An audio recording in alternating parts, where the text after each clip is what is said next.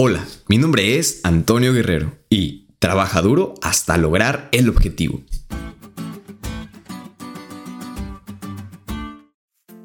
Esta es una frase muy repetida en los gimnasios. Y es que es una forma de alentar a las personas a poder alcanzar sus objetivos. Pero para ello, no solo decir y creer en la frase basta, sino que se necesita de esfuerzo, dedicación y mucha disciplina. Así que si no trabajas duro, no funcionará. No crean que solo la foto en el gimnasio les ayudará para poder bajar esos kilitos, ¿eh? Se necesita de tu determinación y de acción.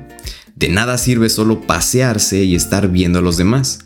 Necesitas trabajar, cansarte, sudar, darlo todo, y así podrás lograrlo. Saben, les comento esto porque en el estudio de hoy nos dimos cuenta que necesitamos hacer lo mismo, y no en el sentido físico, sino en el sentido espiritual. En la perspectiva del apóstol Pablo, ve su relación con Dios de esta manera, y utiliza la palabra trabajar, que significa cansarse, trabajar hasta quedar exhausto.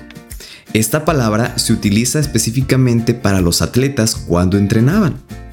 También utiliza la palabra luchar, que en algunos idiomas puede significar agonizar.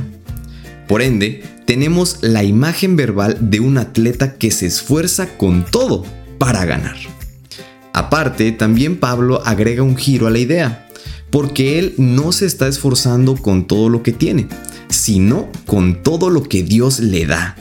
Así que como resultado, Pablo está expresando que su ministerio era un ministerio que realizaba con gran esfuerzo y disciplina personal, pero lo hacía con el poder de Dios. Es decir, trabajo humano más poder divino. Esta relación funciona exactamente de la misma manera con nosotros cuando procuramos desarrollar el carácter de Cristo. Así que amigos, ¿estás trabajando duro para desarrollar tu carácter? ¿Estás esforzándote y llevándolo a la acción? ¿O eres de los que te gustan solamente las fotos y presumir que supuestamente lo estás haciendo?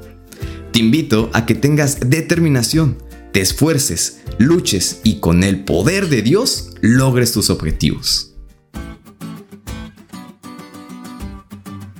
¿Te diste cuenta de lo cool que estuvo la lección? No te olvides de estudiarla y compartir este podcast con todos tus amigos. Es todo por hoy, pero mañana tendremos otra oportunidad de estudiar juntos.